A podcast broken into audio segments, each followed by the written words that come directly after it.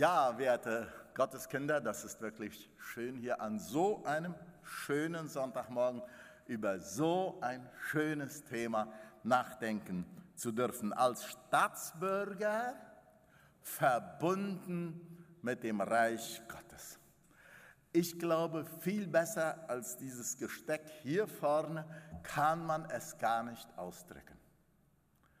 Da sind wir als Staatsbürger unsere Nationalflagge sichtbar, die schönen drei Farben Rot, Weiß, Blau mit dem Wappen, Passi Justitia und so weiter. Und darüber dann das Wort Gottes als Licht. Lampara es a mis pies tu palabra. Dein Wort ist meines Fußes Leuchte. Ich danke für die Aufmerksamkeit hier ganz genau getroffen und jedes ganz genau an seinem Platz. Ja, noch einen ganz schönen Gruß von den Männern auf dem Männerausflug in Rancho Tucan. Gestern nach dem Abendbrot ist meines Wissens standen alle Männer fest im Glauben an Jesus Christus und sie saßen andächtig dabei, den Mondenschein an einer herrlichen Lagune zu genießen und einen schönen Gruß von den Männern, die wir da äh, gestern und auch heute waren.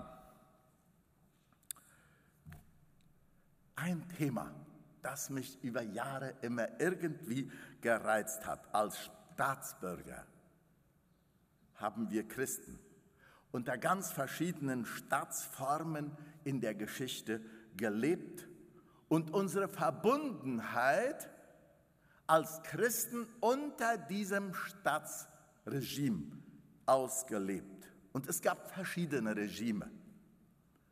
Ganz zu Anfang gab es die Anarchie. Diese Leute, die den Turm in Babel bauten. Anarchisten waren das. Danach gab es die Theokratie mit dem Volke Israel. Gott würde herrschen und ein Gottesvolk richtet sich nach Gottes Maßstäben.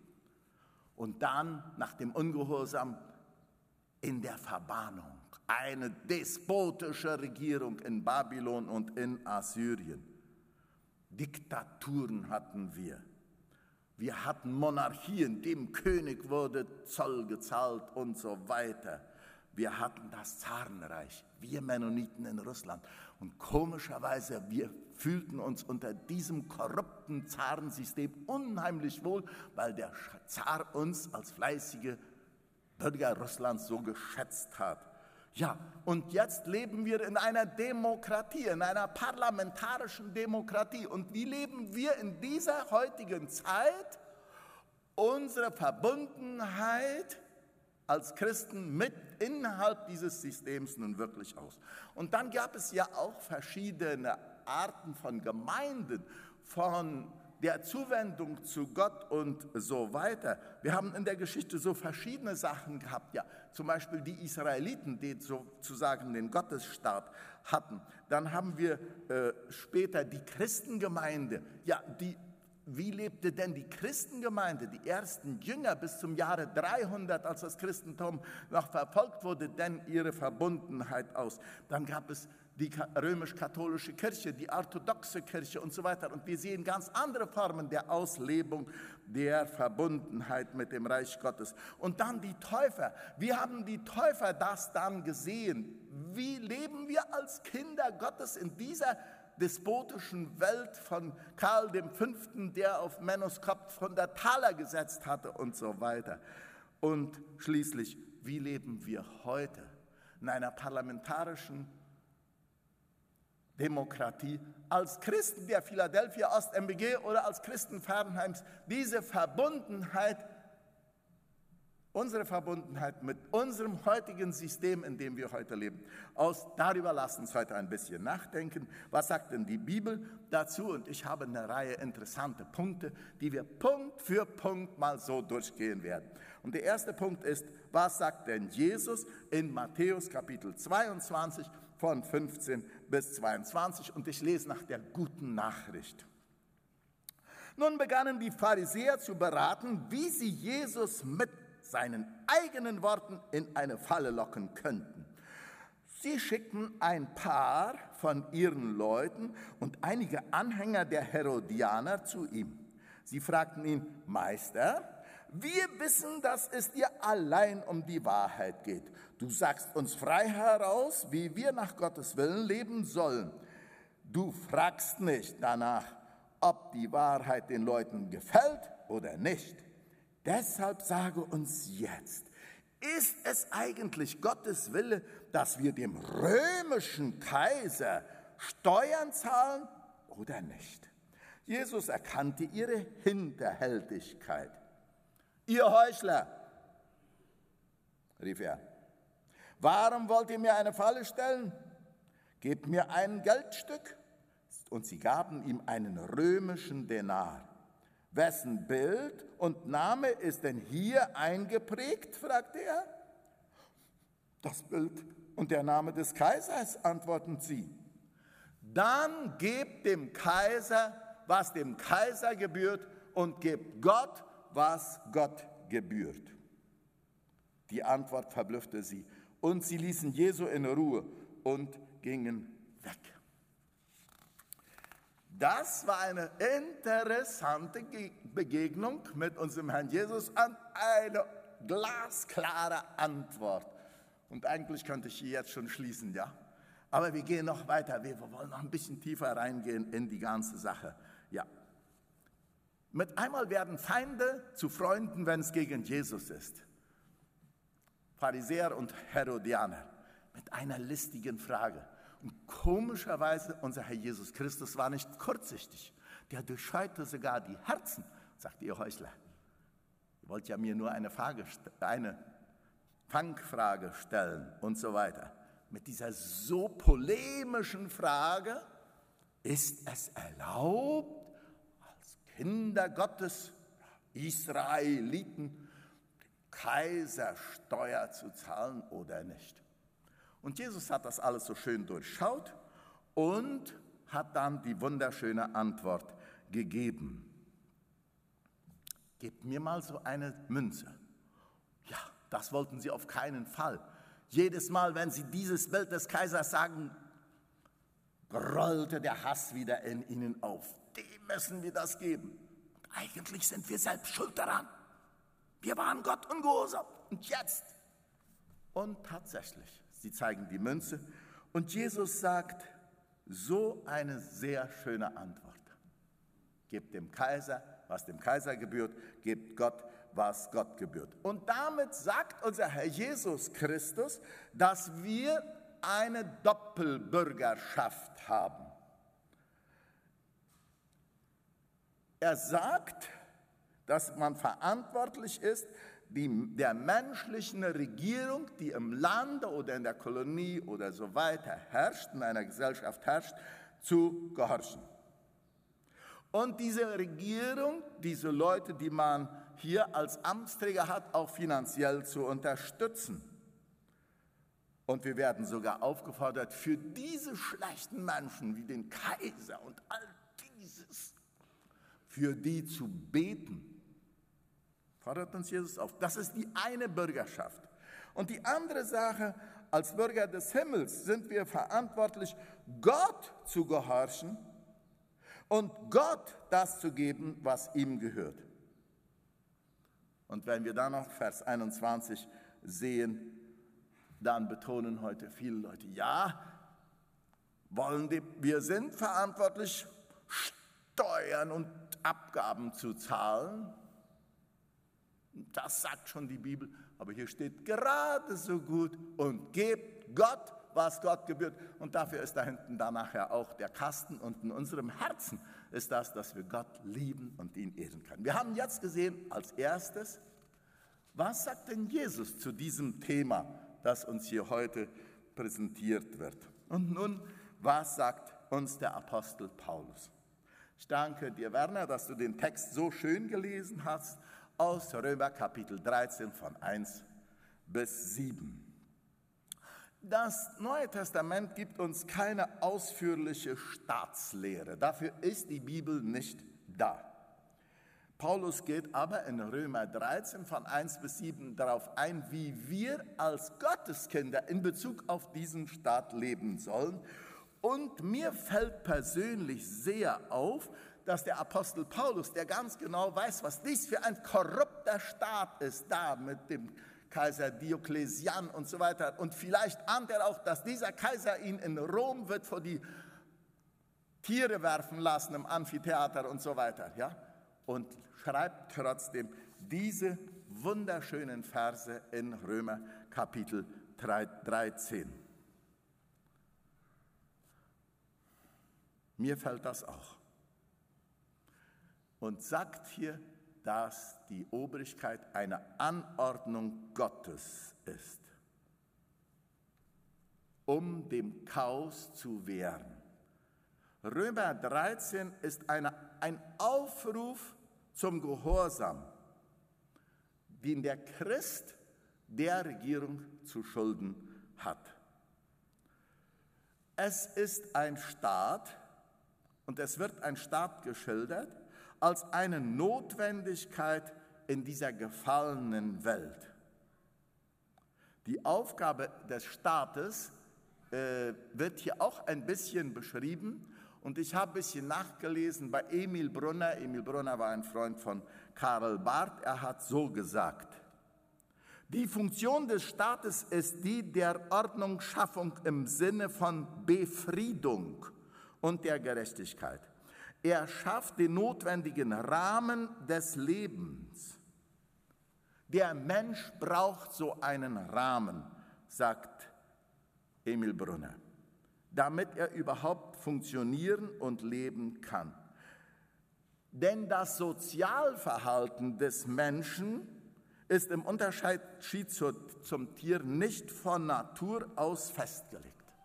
Von Natur aus hat der Mensch nicht dieses Sozialverhalten, das von vornherein sagt, wo es lang gehen soll, mitgekriegt. Die Tiere haben das mitgekriegt.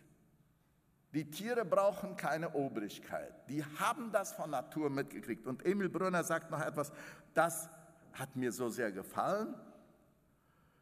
Ein Leben ohne Staat zu entfalten und zu gestalten, dann müsste der Mensch entweder Gott oder ein Tier sein. Gott kann ohne Staat und ein Tier kann auch ohne Staat weil der Mensch aber, wie Aristoteles sagt, ein Zoon Politicum ist, ein soziales Wesen ist, braucht der Mensch eine Staatsordnung.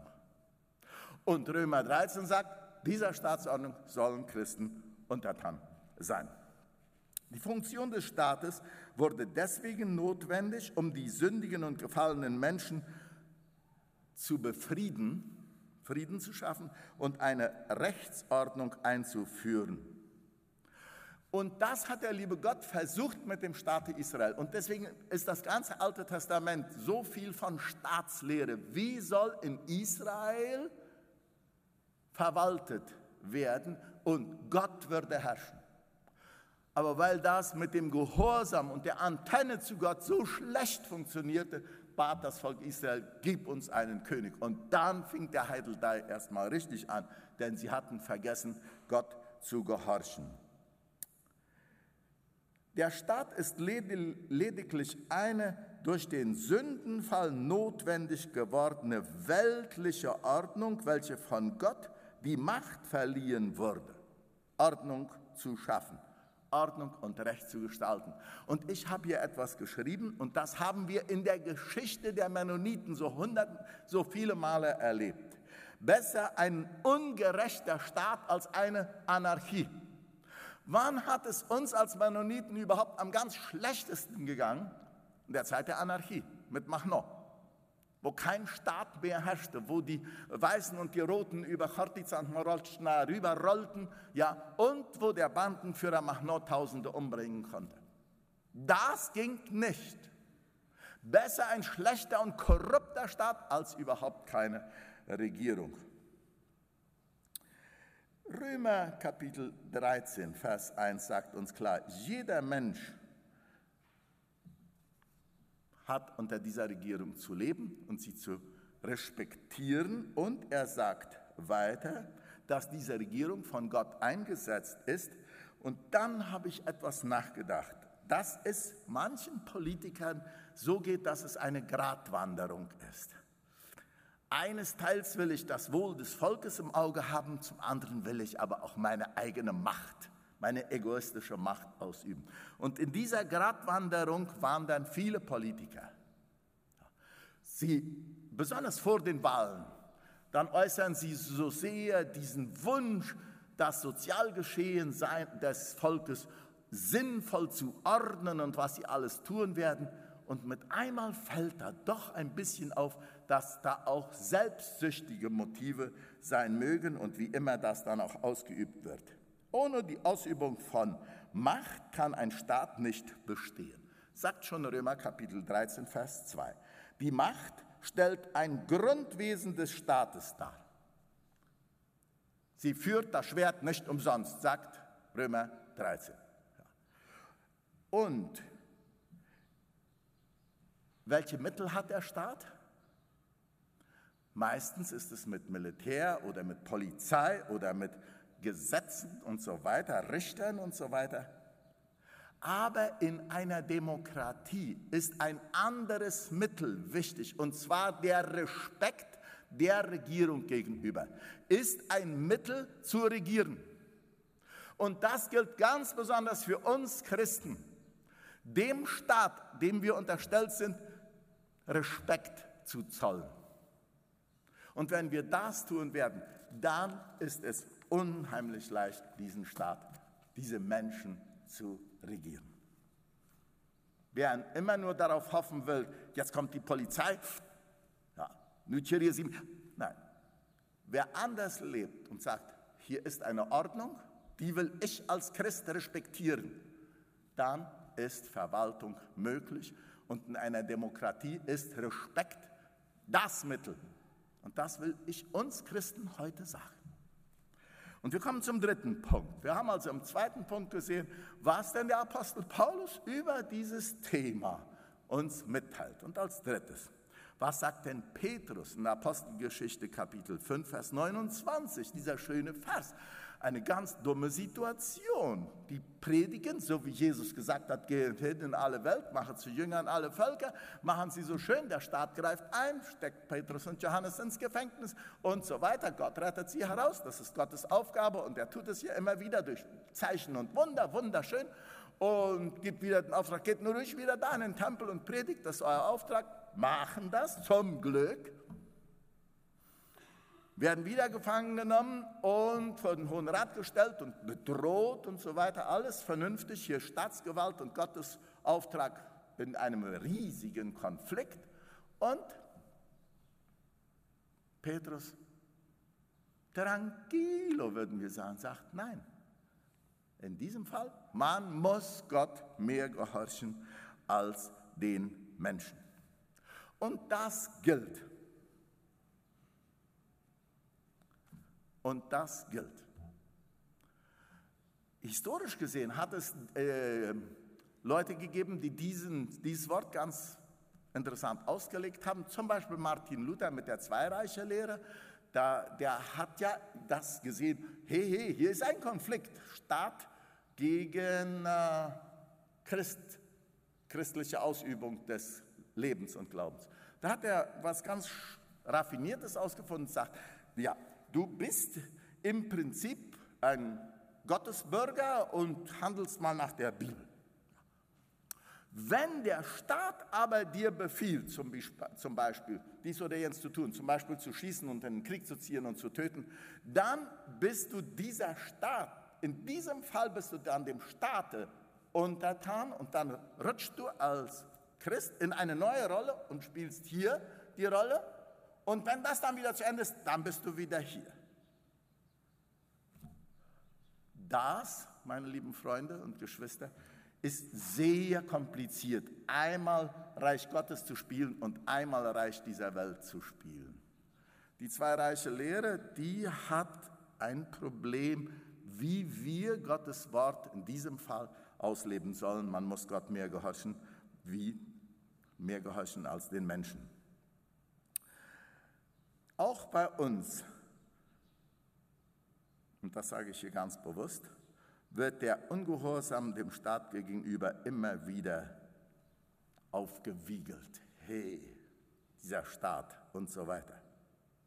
Mit der Ausrede, dass man ja Gott mehr gehorchen muss als den Menschen. Aber der Wille Gottes wird oft leider von Christen sehr selbstsüchtig interpretiert. Das, was ich glaube und für mich passend wäre, das ist jetzt wohl der Wille Gottes und deswegen brauche ich dem Staat jetzt nicht zu zollen. Unsere Mennoniten, als die noch in, Russland, in Preußen waren, da mussten die die Kadettenschule in Kulm mit jeder so hunderte Taler so bezahlen. Und viele sagten, nee, nee, nee, das ist nicht Gottes Wille. Ja, aber die Regierung sagt, und es gab dann eben den Ausweg der wunderschönen Auswanderung nach Russland. Im Konfliktfall sagt uns Petrus, man muss Gott mehr gehorchen als den Menschen. Was sagt denn in der Täufergeschichte unser Schleitheimer Glaubensbekenntnis? Liebe Leute, wir als Täufermennoniten, haben etwas ganz, ganz, ganz Wunderbares, denn wir haben ein Glaubensbekenntnis, das bereits zwei Jahre nach der Entstehung des Täufertums entstand. 1527.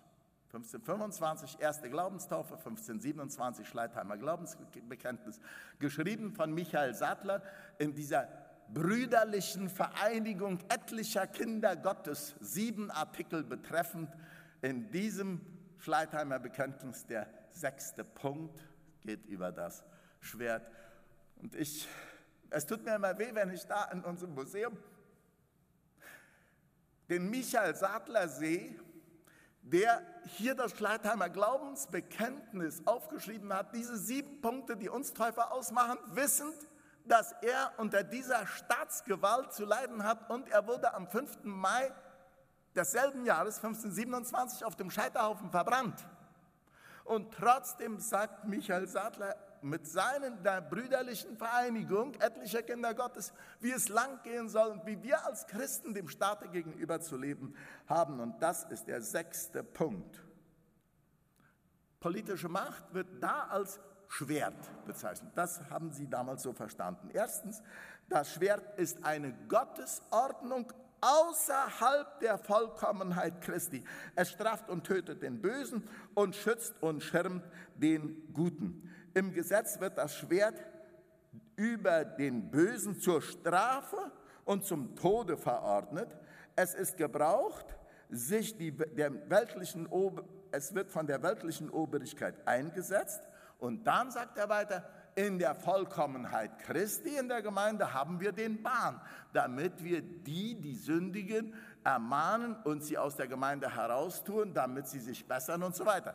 Aber in der in dem Schwert, in der außerhalb der Vollkommenheit Christi, da führt die Regierung diese Amtsordnungen durch als erstes. Als zweites sagt er hier, äh, wird wegen dem Schwert gefragt, ob ein Christ Urteil sprechen soll in weltlichem Zank und Streit, soll ein Christ ein Richter sein. Da haben sie angeführt, Christus hat nicht entscheiden wollen zwischen Bruder und Bruder über die Erbschaft. Das regelt ihr auf einer anderen Stelle.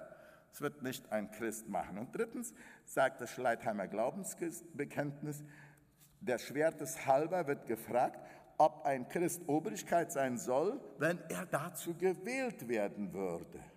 Dem wird so geantwortet, Christus sollte ja auch zum König gemacht werden, ist aber geflohen und hat die Ordnung seines Vaters nicht berücksichtigt. Obwohl Römer 13 sagt, jede Regierung ist von Gott eingesetzt, hat Jesus Christus gesagt, ich brauche aber nicht da jetzt Regierung sein. Ich werde nicht König von Israel werden. Und zum Letzten stellt man fest, dass es dem Christen aus folgenden Gründen nicht ziemen kann, eine Obrigkeit zu sein.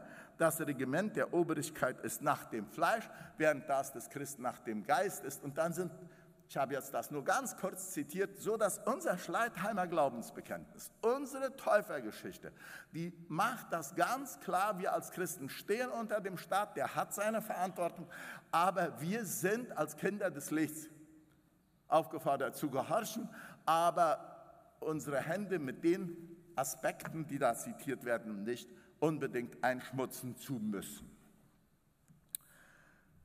Was sagt nun ja, wir sind jetzt schon beim fünften Punkt. Wir haben also erstmal gesehen, was sagt der Herr Jesus, dann haben wir gesehen, was sagt der Apostel Paulus, was sagt der Petrus denn dazu in der Apostelgeschichte, was sagt unser Schleitheimer Glaubensbekenntnis und dann kommen wir jetzt, was sagt denn unsere Konferenz der Brüdergemeinde? Und manchmal bin ich ein bisschen froh, dass wir einen Ältestenrat haben, gehabt haben und noch haben, der einige kritische Punkte in Dokumenten festgehalten wurde. Und einer der kritischen Punkte war und ist, wie ist unsere Stellung der Gemeindeglieder der Regierung gegenüber und so weiter. Und das haben sie 2002 wunderschön formuliert. Das könnt ihr alles in eurem Internet nachlesen unter äh, Hermanos Manitas AHM und so weiter. Ich habe es da auch rausgeholt. Das ist da. Richtlinien der Vereinigung der Mennoniten-Brüdergemeinde zur Beteiligung an der Politik. Und da sind zuerst einmal ein paar wichtige Sachen, die gesagt werden. Ich muss das leider, damit das alles richtig wird, ein bisschen nachlesen. Ja? Die biblischen Grundprinzipien der Bibel zum Thema Christ und Staat stehen fest und sind verbindlich, auch wenn die Anwendung derselben zur Situation und zum historischen Kontext verschieden sein können. Je nach der Situ historischen Situation ist der Kontext manchmal verschieden. Die Rolle der Gemeinde Jesu im Rahmen eines totalitären Staates wird anders sein als die in einer parlamentarischen Demokratie, in der wir zum Beispiel heute leben. Politik wird daher in diesem Dokument allgemein als die Sorge um das Gemeinwesen verstanden. Und wenn wir mal diesen Gedanken der Vereinigung unserer Ältesten in unserer Vereinigung würden begreifen, Politik bedeutet die Sorge um das Gemeinwohl. Wie Welle dort allen gut gehen soll, das ist dann Politik, so verstehen wir das. Prinzipiell gilt, für den Jünger Jesu, dass Gemeindebau und Diakonie die wertvollsten und wichtigsten Beiträge für das Gemeinwohl sind und nicht durch einen politischen Einsatz. Also, unsere Brüder haben da festgelegt, hey, um für das Gemeinwohl zu sorgen, das ist das ganz Beste, wenn jeder Einzelne das als Christ dann auch wirklich macht im Gemeindebau und in Demokratie. Und nicht nur sagen, wenn ich da mal würde das Sagen haben, dann würden ja sich die Sachen in Paraguay schaukeln lassen. Fang das hier zu Hause an, für das Gemeinwohl zu sorgen. Das Schriftverständnis der Gemeinde ist in unserem Glaubensbekenntnis festgehalten und dient dabei als Orientierungshilfe. Und in unserem Glaubensbekenntnis, ja, teilweise haben wir das neulich den, unseren Täuflingen abverlangt und so weiter, äh, ist es ja gekürzt uns allen nochmal präsentiert worden. Und das sind fünf Punkte. Und ich werde die ganz kurz zitieren. Verwaltung des Gemeinwesens im Rahmen der deutsch-mennonitischen Kolonien. Ja, wir sagen, wie drive wir hier auch Politik? Und dann hatten wir auch Gemeindeleiter, die haben sogar Gemeindepolitik betrieben. Richtig. Zum Gemeinwohl der Gemeinde muss ein Gemeindeleiter Gemeindepolitik treiben, damit es alles nach dem Willen Gottes geht. Und er sagt hier jetzt, dass das ein, dass das ein bisschen in zwei Aspekten gesehen werden. Die, das politische Suchen, um das äh, Gemeinwohl zu fördern und aber auch das in der Kolonie und in der Gemeinde das sieht man ein bisschen, äh, dass man sagt, das ist nicht ganz gleichzusetzen. Denn in der Gemeinde und in der Kolonie gibt es vielfältige Dienstmöglichkeiten in der Sorge um das Gemeinwohl. Und diese Dienstmöglichkeiten, die lassen sich sehr gut mit biblischen Prinzipien und der Ethik Jesu verwirklichen.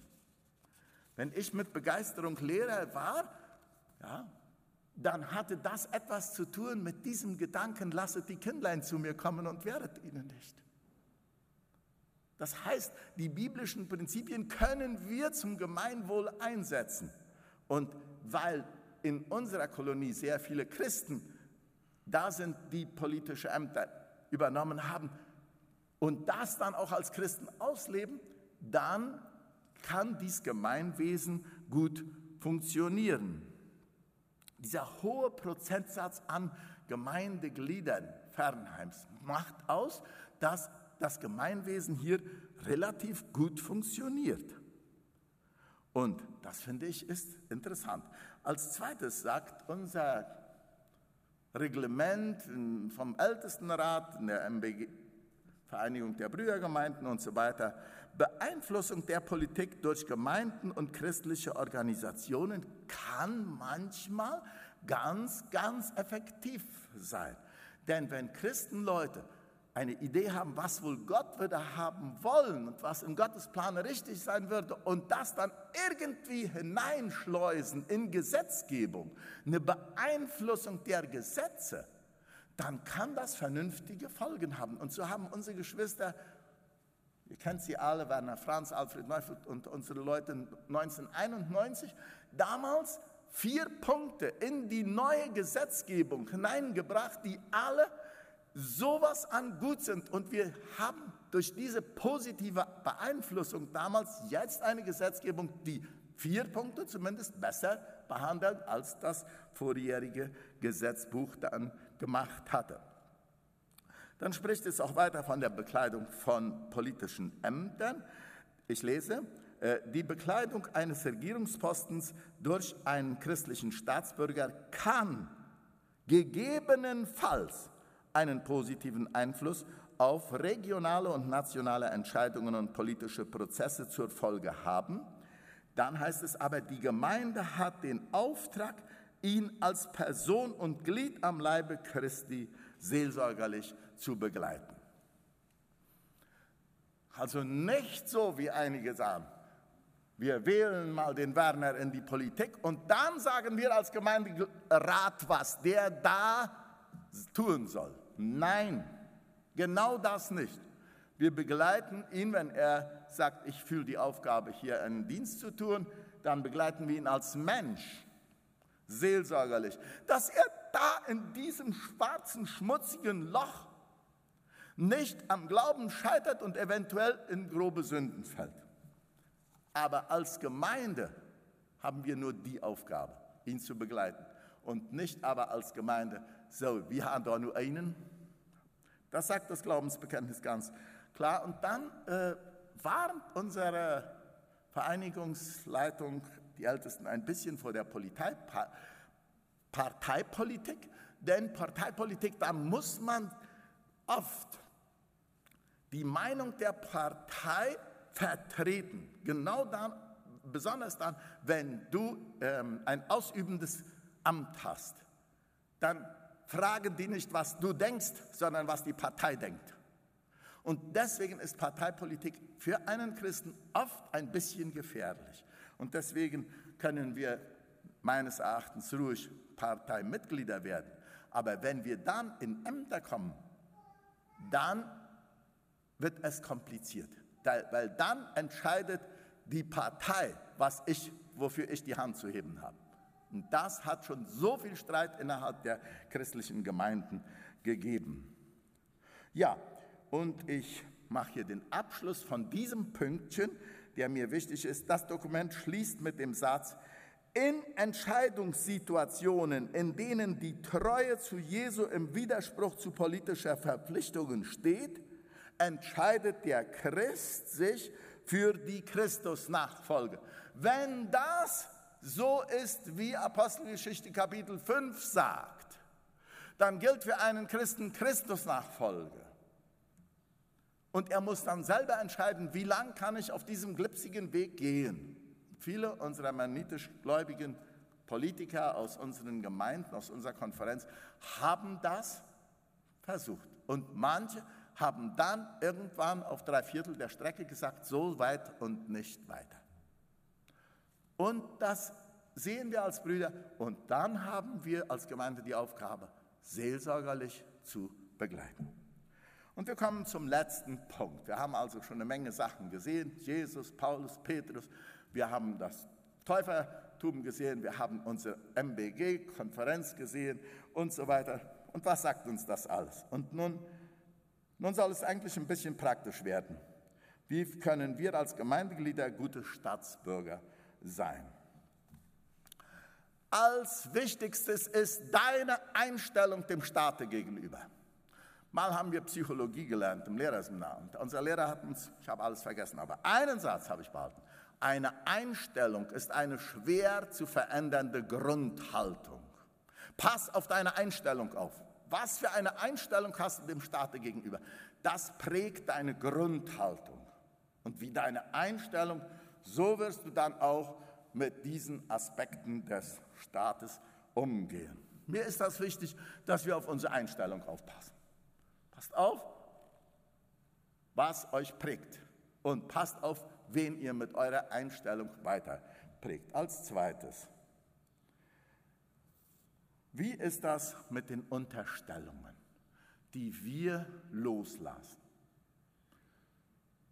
Heute ist das so unheimlich leicht. Der Staat ist ein bisschen weit ab. Wir können hier sagen und schreiben, was wir wollen und wir können unterstellen, was wir wollen. Und das ist nicht ganz so einfach, denn diese Unterstellungen gleichen ja Lügen und sind ja damit dann auch Sünde. Nummer fünf waren ja wir alle so kleine, schöne Schüler.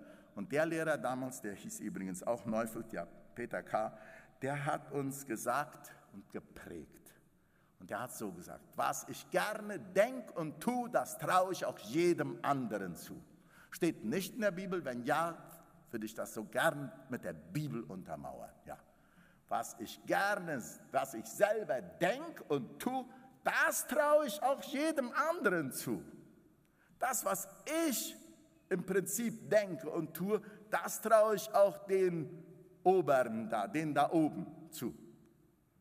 Und wenn wir mal unsere Unterstellungen, die in unserer Kolonie und Gemeinde so kursieren, sei es wörtlich, mündlich oder auch ähm, mit den Medien, unter diesem Gesichtspunkt besehen, da müssen eine Menge Leute von uns unheimlich Buße tun und an ihrem Charakter arbeiten.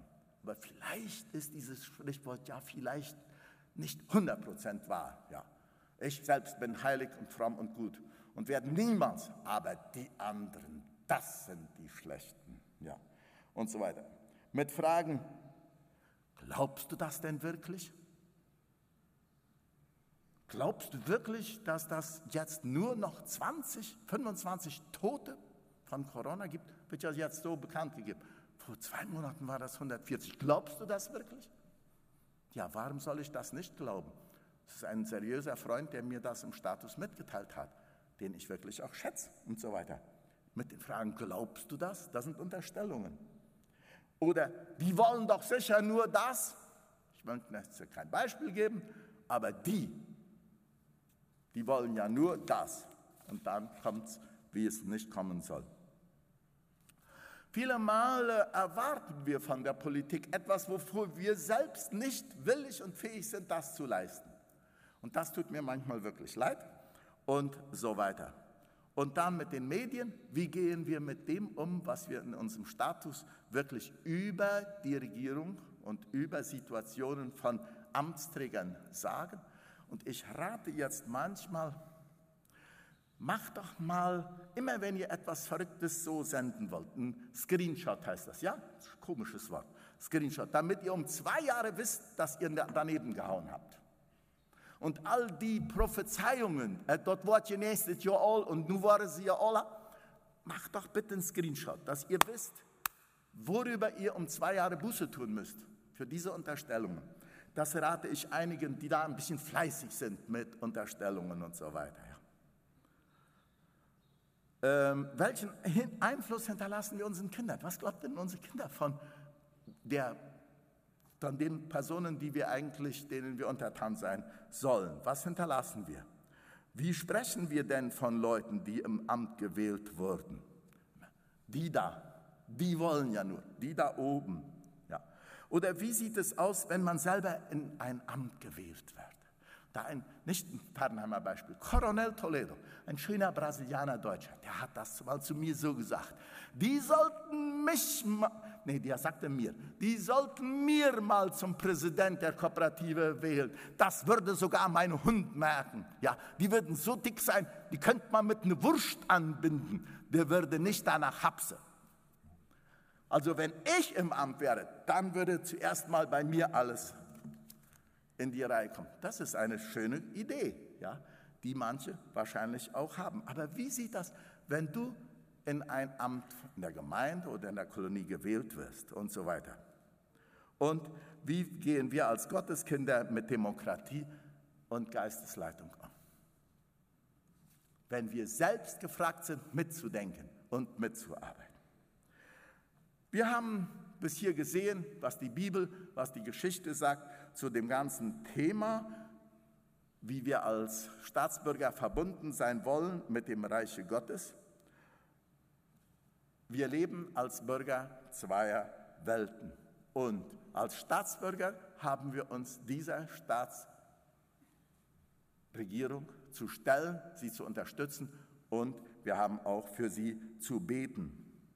Und als Kinder Gottes stehen wir unter dem Reich dieser Welt. Als Kinder des Reiches dieser Welt stehen wir unter dem Reiche Gottes. Und da sagt es, man muss Gott mehr gehorchen als den Menschen. Und wie sieht das bei uns mit dem Gehorsam aus? Das Bibelwort ist ganz klar, gebt dem Kaiser, was des Kaisers ist, und gebt Gott, was Gottes ist.